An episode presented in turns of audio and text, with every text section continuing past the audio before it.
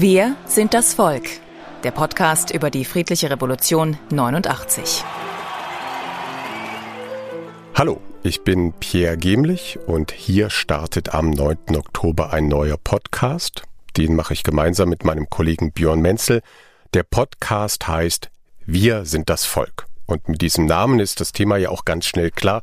Es geht um die friedliche Revolution, um die Montagsdemos, um den Mauerfall und alles, was danach kam. Viele können sich an dieses magische und wichtige Ereignis noch erinnern und es wurde auch schon ganz viel über die friedliche Revolution 89 berichtet. Wir haben mit ganz vielen Menschen gesprochen, die dafür gekämpft haben, dass diese friedliche Revolution auch wirklich passieren konnte.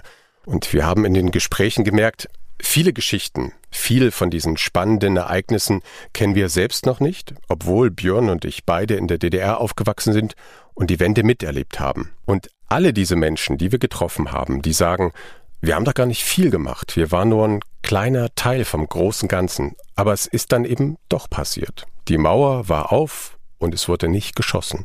Mehr dazu hören Sie in unserem Podcast Wir sind das Volk. Genau das haben damals ja die mutigen Demonstranten auf der Straße gerufen.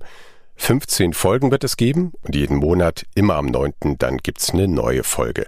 Sie können sie überall dort kostenlos hören, wo es Podcasts gibt. Wir freuen uns, wenn Sie unseren Kanal abonnieren und wir freuen uns über Anregungen und Feedback gern per Mail an presse.neuigkeit.gmail.com.